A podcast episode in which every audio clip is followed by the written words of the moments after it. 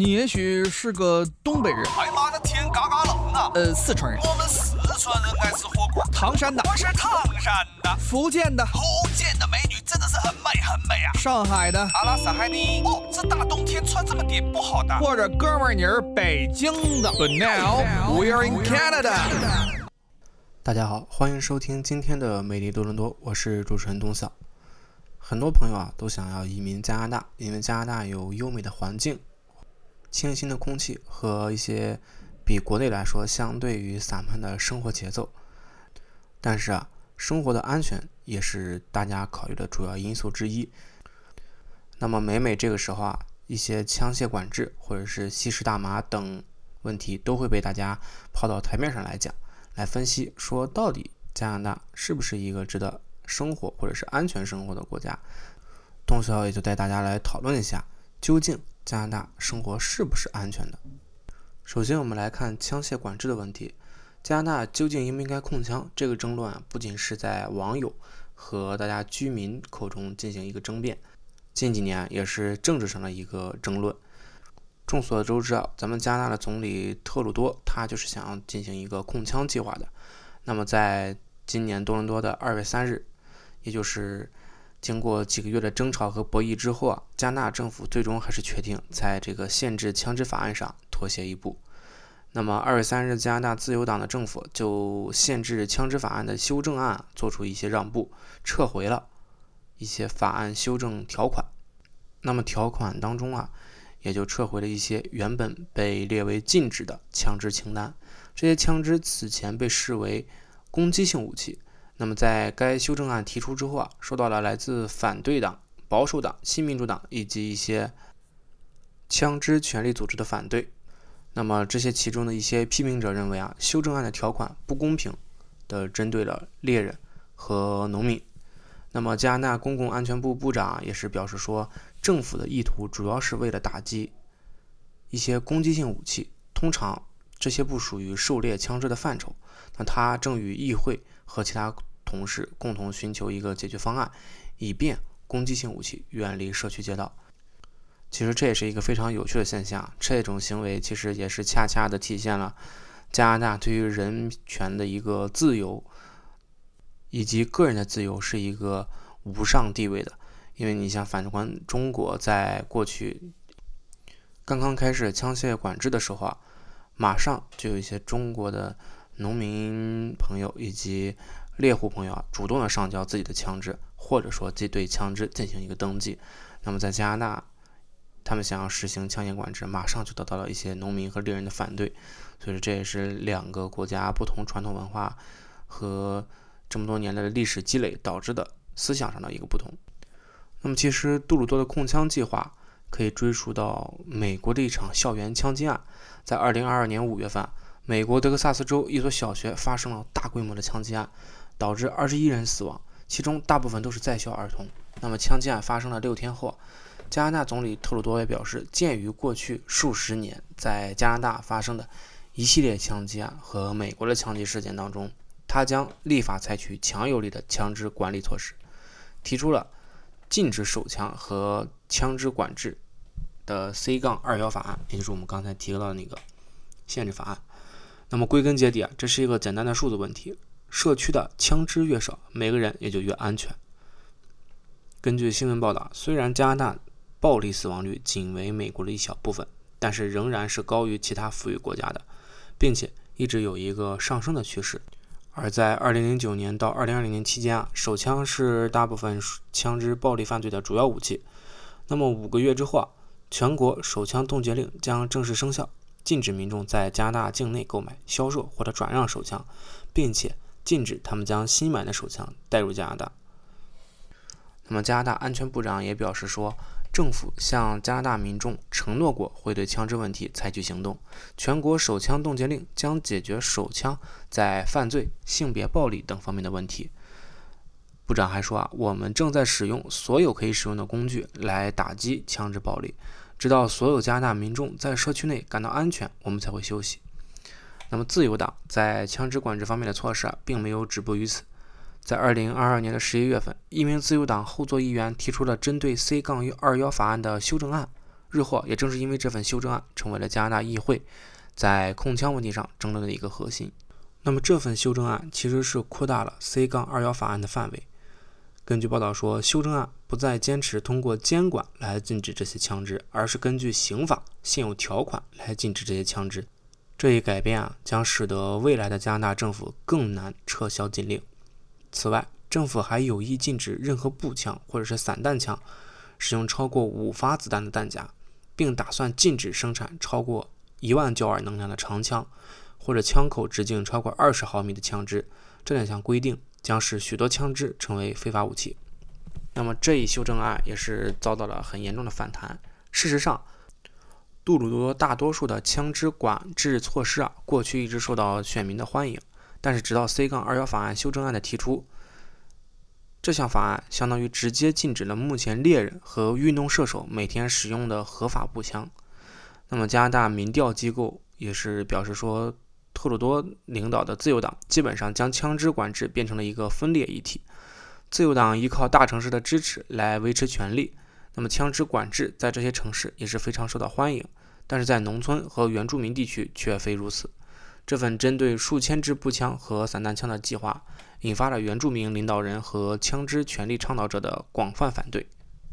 那么，有些批评人士称啊，更广泛的禁令威胁到了原住民以及农村社区的生计，这些社区的成员只能依靠狩猎为生。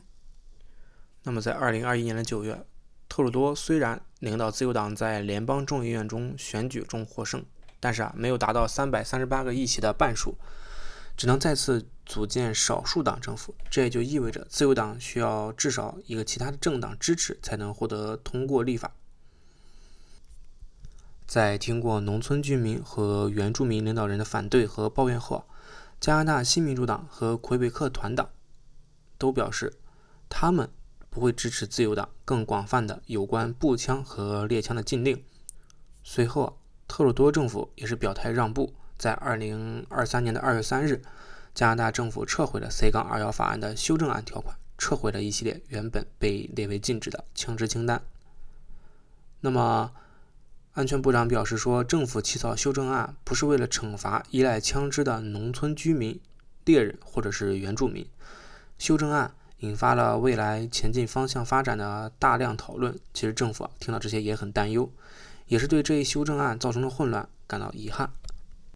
那么，其实社会上对于加拿大这次妥协有很多声音，他们认为这次妥协的时机是有一点尴尬的，因为加拿大政府啊在这个枪支管制上呢。让步，率先迎来了反对党的欢呼。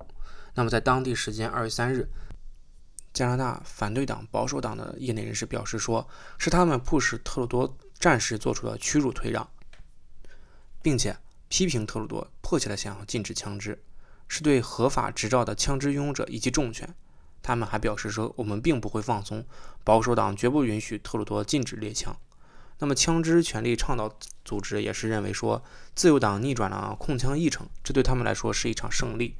那么，加拿大枪支权利联盟发言人也是表示说，这是一场大战役当中的小胜利。他们还必须彻底粉碎 C 杠二幺法案。自由党正在后退，现在正是继续前进，并且彻底撕碎 C 杠二法案的最佳时机。我们也是能看到一些党派以及民众。他们对于枪支的渴望是已经到了一个难以控制的地步啊。那么，作为一个在加拿大的留学生来说，听到这种消息其实还是非常令人担心的。因为其实加拿大想获得一把手枪或者是一一支长枪来说，其实并没有那么困难。你只需要缴纳一定的费用去进行一个枪支的学习，并且向政府做一个登记，那购买一个枪支的保险柜放在家里。当然。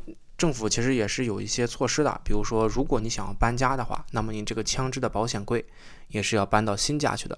在这个过程当中，你必须要向政府进行一个审批，跟政府说，哎，我要从哪个地方搬到哪个地方了，那么政府会给你一个批准书，这样大家才能把这个枪支啊移动到新家当中去。但其实这个也是非常有意思啊，因为。枪它不会老老实实躺在保险柜里，它只会被人们别在身上，不然也不会出现这么多枪击案。那么我们再说回枪械管制这个问题啊，那么特鲁多政府的让步啊，其实也让很多控枪组织啊感到不满。比如说有一些业内人士表示，他们对政府的决定感到震惊。那么枪支管制的组织的发言人也是说，很明显，保守党议员和一些枪支游说团体传播的错误信息，目前来说取得了胜利。那么，希望自由党未来能和新民主党以及魁北克团党合作，履行其禁止攻击武器的承诺。值得注意的是啊，这次妥协发生的时机也是非常的尴尬。像加拿大数据公司啊做出的民调数据发现，半数选民认为加拿大正在朝着一个错误的方向前进。自由党的支持率啊，目前来说是落后对手传统。保守党八个百分点，这是两党自二零一五年以来最大的差距。那么，安全部长也是很不情愿地承认政府搞砸了这个过程，但是啊，承诺自由党政府仍然在计划禁止那些大规模杀伤武器。那么，东晓也是秉着一个打不过就加入的原则啊，跟大家简单介绍一下，在加拿大如何获得一个合法的枪支。首先啊。加拿大对于枪支的获得、持有、运输和保管，其实都是有着非常细致和严格的规定，主要是由刑法和枪支管理法等法律的管辖。那么你一旦违反相对应的规定，可能都会负到刑事责任。今天也是跟大家介绍一些有关的小常识。首先，在加拿大到射击场参与射击运动有什么需要注意的事项？其实啊，参加射击运动前应该注意学习枪支使用的安全知识。一定要了解并且遵守射击场的各项安全规定。那么初学者最好是有经验的人在旁边指导，或者说是寻求射击场工作人员的帮助。那么在加拿大购买或者拥有枪支有什么样的要求呢？首先，你肯定是要拥有相对应的持枪牌照。那么在加拿大购买非限制性的枪支啊，是需要有持枪牌照的。在申请牌照之前，需要先完成加拿大枪支安全课程，并且通过这个考试。那么你如果想要购买限制性枪支，比如说手枪，那么就需要持有限制性持枪牌照。在申请这个牌照之前，除了通过刚才我们说那个考试，还需要完成加拿大限制枪支安全课程，并且通过其考试。那么拥有限制类枪支啊，还必须向加拿大枪支计划注册，并且获得一个注册认证。如果没有注册认证和运输许可的话，枪店和卖家是不可能让你把枪拿走的。那么，如果你拥有一把限制类的比赛手枪，可以把枪放在家里，然后每次练习时带到射击场吗？首先啊，你必须要为该限制枪支申请一个运输授权书。那么，这个授权书啊，会明确写出所运输的枪支、运输授权的时效、运输之间的地点，比如家以及射击场。那么，最重要的是运输枪支的原因。假如说购买并且使用的是非限制性枪支，那么则不需要在运输枪支前申请这个授权书。那么枪支存放和保管需要注意什么呢？加拿大法律对各类枪支的存放和保管有着非常详细的规定和要求，以确保公众的安全。即便是在自己的住所里，也不能乱放枪支，都应该需要相对应的安全措施，比如说扳机锁、上锁的枪匣以及枪柜等等，并且遵守。安全保护的规定，如果需要给其他人展示枪支，啊，我要给大家秀一下我这个枪，也必须要符合严格的规定，如确保枪内没有子弹，以及施加安全措施使枪支无法操作等等。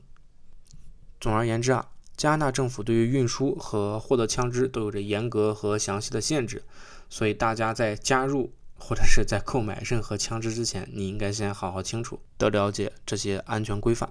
那么枪支合法。不只是加拿大安全忧患的原因之一，其实还有很多原因。犯罪率啊，是一个国家和地区安全稳定程度的一个重要指标。而加拿大近年来犯罪率不断升高，也是引起了广泛关注。那首先啊，排除这个枪支的原因，那么还有一个原因就是经济因素。经济因素其实是导致犯罪率上升的重要原因之一。首先，经济不平等是加剧了社会的不稳定，那么也造成了。贫富差距扩大，失业率升高，这些因素都在为犯罪创造了土壤。其次，经济衰退带来了人们的生活困境，失去工作和收入来源的一些人可能会选择犯罪作为应对手段。此外，贫困和经济压力也可能导致一些人对犯罪活动的诱惑所增加。那么在这种情况下，肯定会有一些人因为抵制不住诱惑而选择这种高风险高回报的方式来应对经济压力。那么不仅是经济因素啊，社会因素也是导致加拿大犯罪上升的一个重要原因。社会的变革和价值观念的多元化，可能会导致一些道德观念的淡化，一些人可能对犯罪活动啊产生不当的认可。另外，社会分化和社会问题的增加，其实也为犯罪提供了温床。比如说酗酒啊、吸食大麻、家庭暴力等等社会问题的增加，让人们更容易滑入犯罪的深渊。第三啊，肯定是跟个人的教育程度有关。那么教育因素在犯罪率之间有着密切的关系，教育水平的高低对一个社会的安定和发展其实也起着至关重要的作用。然而，加拿大教育体制确实存在着一些问题，比如说教育资源不平衡、校园暴力和校园霸凌等等，这些问题可能会就会导致教育失业率的上升，从而增加了犯罪发生的可能性。第四点啊就是这个法律因素，法律因素也是导致上升的原因之一。一方面，法律的严重与否是。直接影响着犯罪行为的出现与否。如果法律对犯罪行为的打击力度不够，犯罪分子可能就不会感受到足够的恐惧和压力，从而放肆了犯罪。另一方面，法律的执行力度啊，也是对犯罪率的控制起了重要的作用。如果法律的执行存在问题，比如说调查取证不严谨、刑罚执行不到位等等，就会导致犯罪分子逍遥法外，从而导致犯罪率上升。这个就非常好理解了。那这个风险降低了，回报还是不变的情况下，那肯定会更多人 加入这个犯罪的行为当中啊。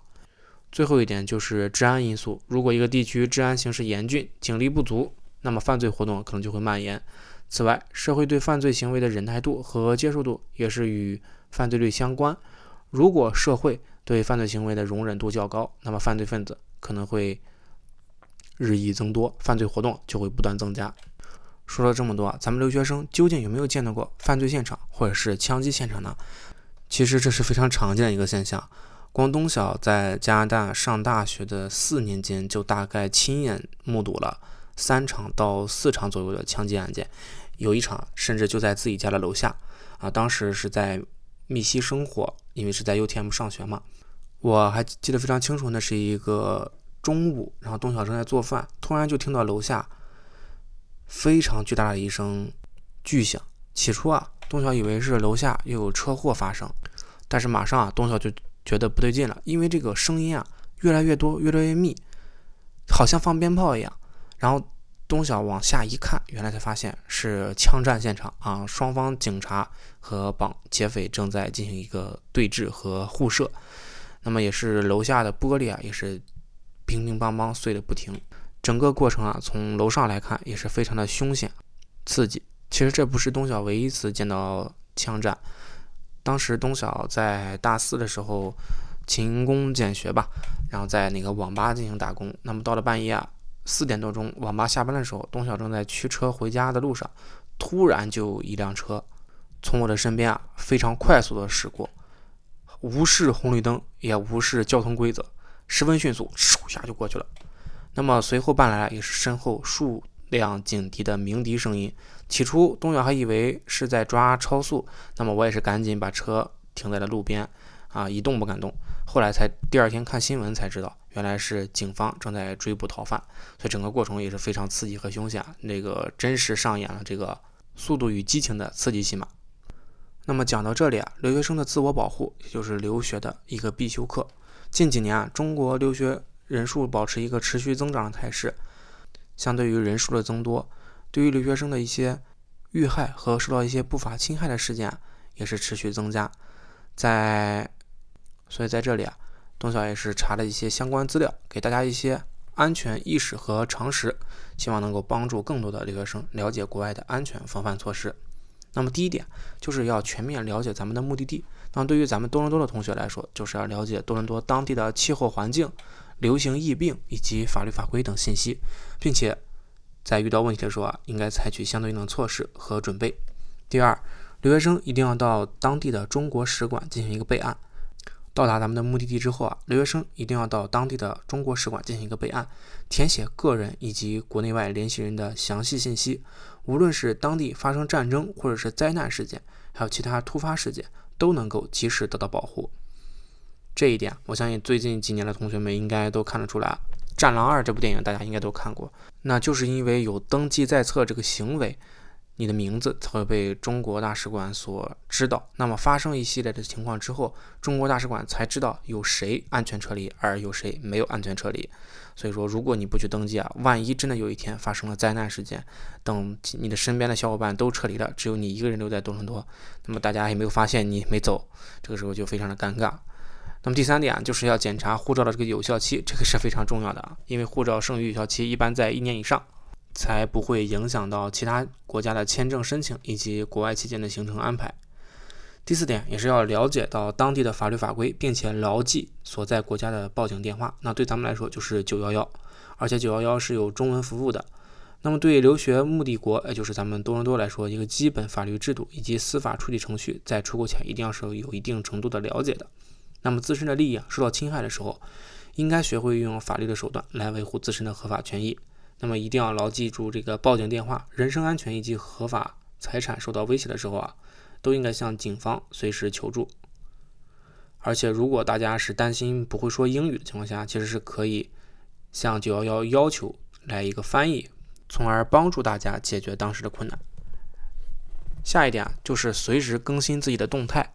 那么到了国外生活的大家，一定要定时或者是按时跟家长进行一个联络，起码报一个平安。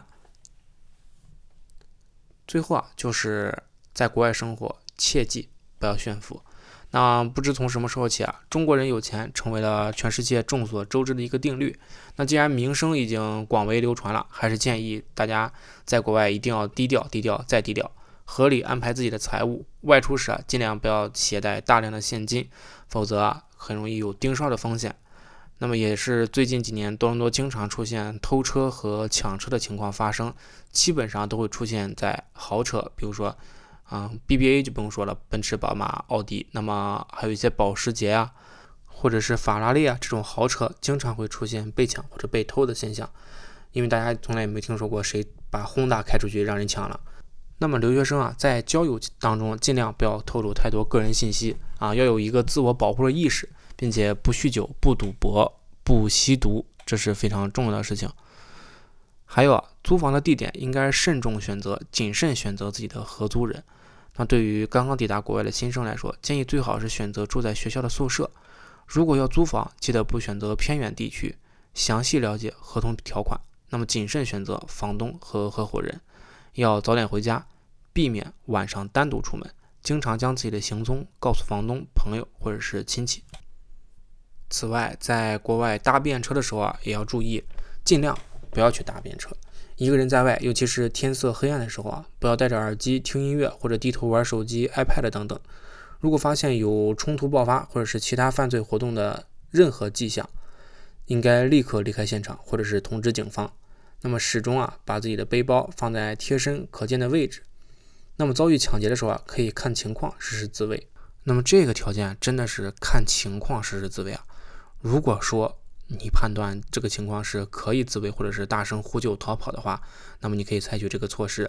但如果你发现对方是持刀、持枪，或者是持有一些致命武器的时候，我建议大家还是把钱交了啊，拿钱买命，我觉得也不是一个丢人的选择。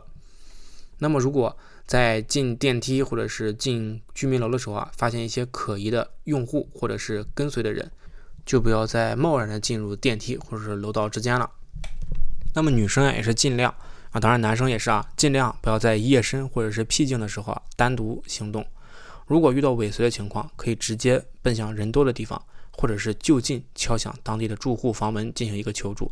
我觉得还是就近敲一下房门住户比较稳妥，因为在多伦多这个地方，其实你很，除非在当趟，你像是在华人聚集比较多的万锦和 s c a b o 啊，你很难找到人多的地方。那尽量避免夜间独自外出，始终跟大家和小伙伴们待在一起，并且确保有人知道你去哪和即将要去哪。走路啊，要走人行道，走到这个有灯光照明的地方，有人啊能看见的地方，避免一些小巷子和两栋楼之间的小路。这个啊，其实不仅仅是应应对一个人身安全的防范措施，其实如果是夜间真的要走路出行，那么在社区里记得穿上反光服。因为我相信，在多伦多经常开车的小伙伴，大家多多少少都有见过那种隐形人，比如说在晚上，然后在小区里独自行走的黑人，本来就黑，还穿一身黑衣服，你根本看不见。所以开车的时候一定要注意安全。那么租房居住啊，也是尽量选择一个在中国人多的地方，价钱是次要的，安全才是最重要的。有些房屋啊便宜，并非是好事，有可能是因为地处不安全的地段。要记住，便宜没好货，好货不便宜。在资金允许的情况下，尽量选一些名声比较好、比较安全的地方居住。可以选择中国人多的地方，比如说万锦、Scarborough，刚才提过了。那么熟悉情况之后啊，再转换其他地方去住。中国家长也是最担心中国孩子的安全问题。那么近年来啊，随着中国海外留学生的人数增加，关于安全问题也是逐渐暴露出来。在大多数家长看来，子女进入大学是脱离父母的掌控，迈向独立生活的开端。那么如果孩子选择去国外大学，上学，那么小孩不在身边，不能随时去探望，不能及时的知道是否安全，这对于家长来说其实也是一个考验。那么虽然大家在多伦多来说一直是生活的比较安全啊，但是家长也是可以利用一些方法来检验孩子就读的学校或者是城市是否是安全的。比如说可以查找当地学校治安的数据。那么很多大学啊。包括盗窃、抢劫、纵火以及谋杀等犯罪数据啊，都是可以在学校官网和教育局官网上查到的。那么此外啊，家长还可以在学校的官网上查看是否有安全预防的措施，比如有没有校车的安全护送，或者是晚归学生可以被安全的护送回宿舍，或者是校园内是否设置了用于紧急呼救的指定安全站。这个据东校所知啊，我的大学就是多大是有这些措施的。比如说你生活不便，或者是嗯盲人学生，或者是有一些残障的同学，都是可以有这种服务人员将你护送到宿舍或者是学校的。那么第二点就是可以调查一下学校的周边。那么学校啊，基本上没有一个校园的概念，而且分布范围啊是比较广的。那么因为地域差异。即使是同一所大学，但是教学楼处于不同的街区，也是有可能在治安上有着相当大的差距的。那么现在其实也是托了高科技的福啊，不管是在哪个街区、哪栋楼，都可以从网络上搜索调查它的周边情况，同时也可以研究一下这些地区的安保措施有哪些。如果有条件的话，亲自去周边踩点也是一个不错的方法。那么多方咨询考察其实也是一个办法之一。家长可以向留学生招生办的顾问咨询学校治安情况以及相关问题，或者你也可以咨询一下当地的中介，他们也会为你解答疑惑。还有就是可以做好提前入学的沟通啊，跟学生或者是孩子沟通一下未来生活可能会面临的问题以及需要注意的安全事项。那么沟通的目的也并不是让大家提心吊胆，而是要提醒并且帮助他们更快的融入新的环境。也是鼓励同学们参加这个新生入学的指导活动。一般来说，入学指导活动都会给大家介绍一下大学的政策以及课程安排外一些治安措施和安全守则。最后就是保持定期的通讯。那么对于留学生家长来说，经常去学校探访是不太可能的，所以啊，跟孩子保持定期的通讯是十分重要。现在的网络比较发达，大家可以每天或者是每周打一两次电话来确保一切都安全。另外，家长也可以了解一下学校是否为家长提供一些特别的通道，来帮助获取一手的校内信息。其实刚才东晓介绍这些方法，家长都是可以在家里或者是通过自己的亲戚朋友来从中国就能调查到的一些信息，将这些信息总结出来，告诉自己的孩子，要远比跟孩子讲道理和一些千叮咛万嘱咐要来的实际和有效一些。因为我听过太多的家长。对于学生说，哎，一定要注意安全，在外一定要注意安全。但是具体怎么注意安全，他也说不上来个一二三四五。那这样的话，其实也是只会增加焦虑。孩子出来的时候，第一次遇到事情，也会两手一拍脑袋，根本不知道该怎么办。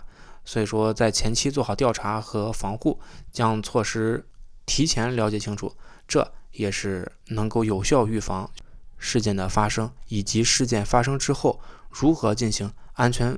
解决这些都会对大家的生活有所帮助。那么东校也是希望大家能够在海外留学，注意自己的安全。学习其实是次要的，真正的能够回到家乡和安全才是最重要的。那么除了上述这些问题当中的一些解决措施和有效预防，东晓作为一个留学生自己，我也是想提醒大家，开车一定不能喝酒，因为每年其实因为酒驾而。付出生命，或者是或者是受到严重伤害的同学啊，每年都不在少数。车虽然对大家来说是一个代步工具，也是多伦多生活来说相对来说一个必不可少的一部分。但是也是希望大家能够在开车的时候谨慎开车，不要酒驾，不要飙车。